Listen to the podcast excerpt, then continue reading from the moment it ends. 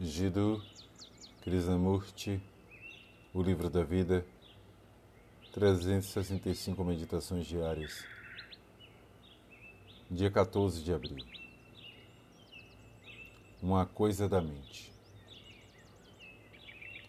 O que chamamos de amor é uma coisa da mente. Olhe para si mesmo e verá que o que eu estou dizendo é obviamente verdade.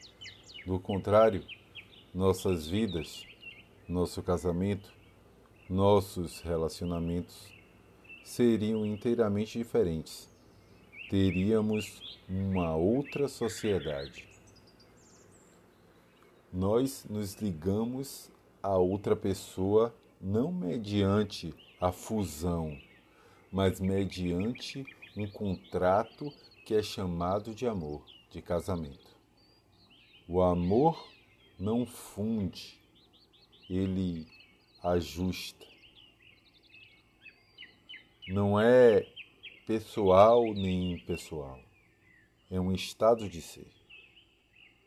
O homem que deseja se fundir com algo maior, unir-se a outro, está evitando a infelicidade, a confusão mas a mente permanece na separação, que é desintegração.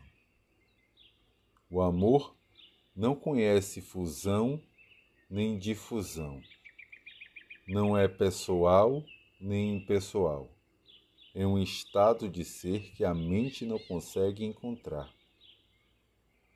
Ele pode descrevê-lo, dar-lhe um termo, um nome, mas a palavra, a descrição, não é amor.